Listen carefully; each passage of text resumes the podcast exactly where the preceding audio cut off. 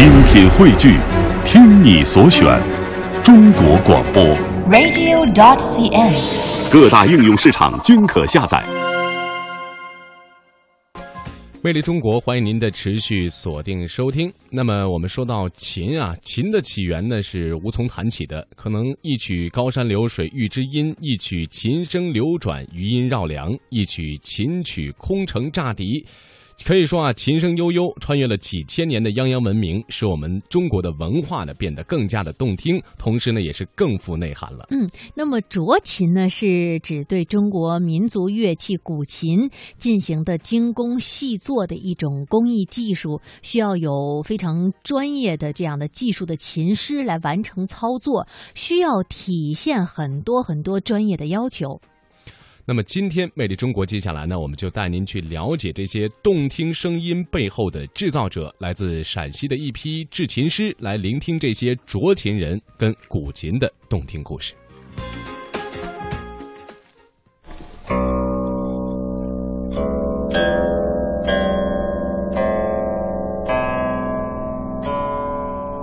这悠远深邃的声音，似曾相识。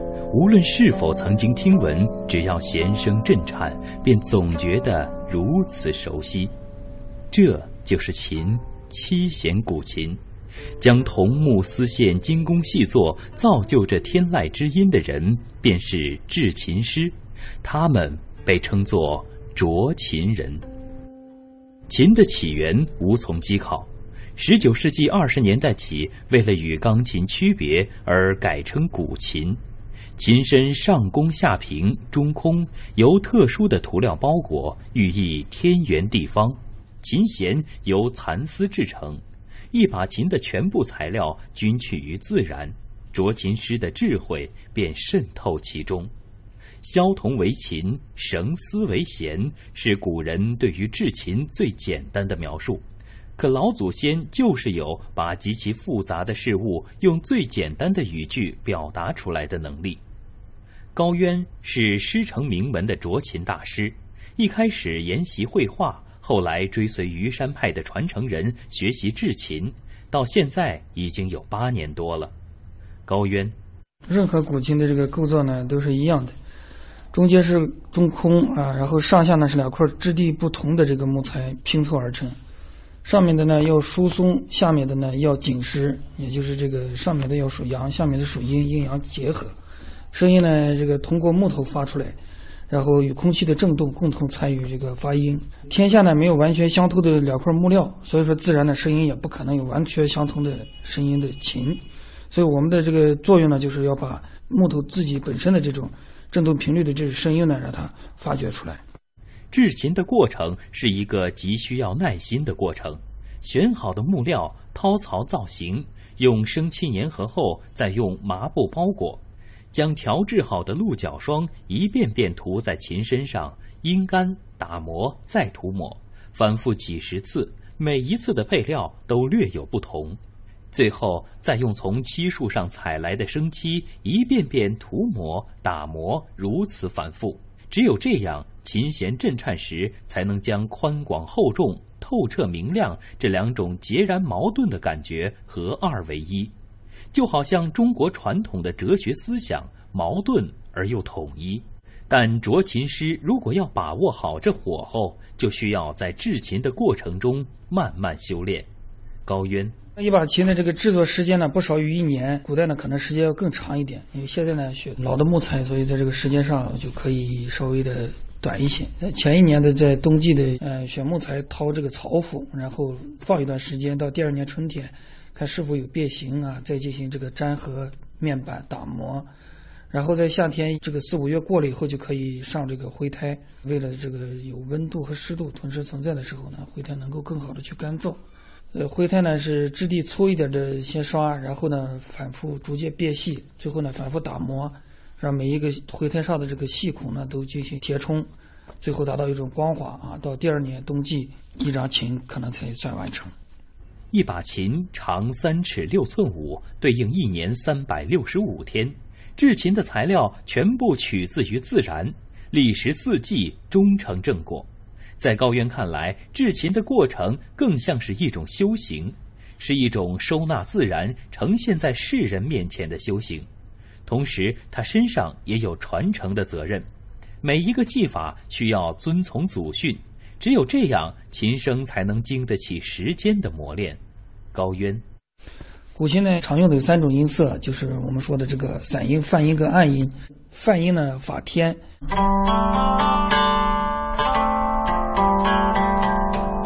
法天的那种空灵和神秘遥远；散音。地的大地的那种包容博大、孕育万物，暗音呢，就是我们母亲这样的。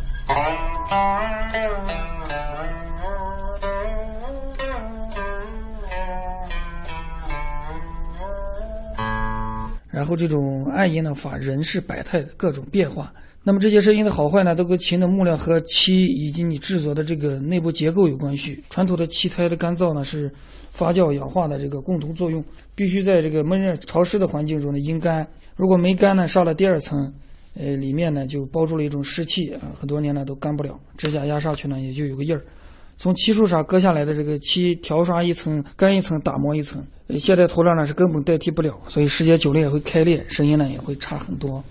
在山脚下，高渊有自己的制琴车间。平时除了教学生弹琴，大部分时间都在山中制琴。对于琴音的痴迷，让他更喜欢山中安静的生活。零八年北京奥运会上，七弦琴的演奏之后，喜欢古琴的人越来越多，他们也就格外的忙碌。与这种师承正宗的不同，对于古琴的喜好，加之现代信息的多元化，让很多人可以借助网络和书籍去自己摸索。赵凯便是其中之一。一开始，他是出于对琴声的喜好，因为自己也喜欢动手，就开始自己做，在网上、书上找资料，但做起来才发现真的很麻烦。赵凯，我尝试过很多材料，很多方法。呃，每一种呢都会有不同。比如说，现在大家常用的这种钢丝尼龙弦，在过去传统的丝弦，你在同样同样的一张琴上，如果装上不同的两种弦，声音是不一样的。尤其是传统的这种丝弦，在晚上听起来，那种通透、呃古雅的那种声音色，那是现在的这种普及的钢弦是比不了的。相比于其他琴，赵凯在自家做出的古琴颜色更加鲜艳多样。形状也略有不同，他在不断的尝试创新。虽然经历了很多的失败，但这些对于他来说似乎收获更多一些。每一次在琴身上的涂抹，对于他来说都是一次思考。做琴呢，是木工、美工和文化的一种结合。你像这张琴，这种红色有斑驳纹路的，像水墨画一样的这种感觉，就是在做漆面的时候，在生漆里。调制各种不同的天然的这种矿物原料，然后在打磨的时候用不同的力度来表现出来，每一这个层之间错落的感觉，就会出现这种斑驳古雅的这种效果。还有这些琴的这些造型，像芭蕉的这个叶柄，还比如说像经典的这个落霞古琴，从形制上来讲，它像一片晚霞一样。在腔体的结构里面，它又符合传统的腔体结构，不会对声音造成不好的干扰。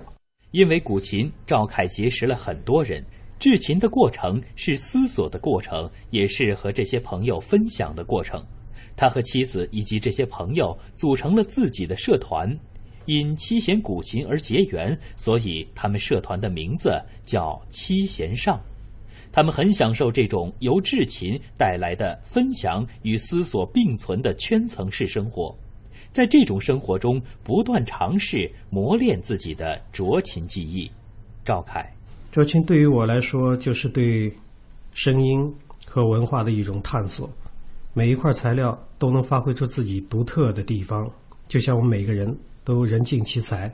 我就喜欢在这种声音中不断的寻找，不断的锤炼。十二月的西安已是隆冬时节。每一位琢琴师都已雕琢好了自己的木料，等待自然对他们的考验。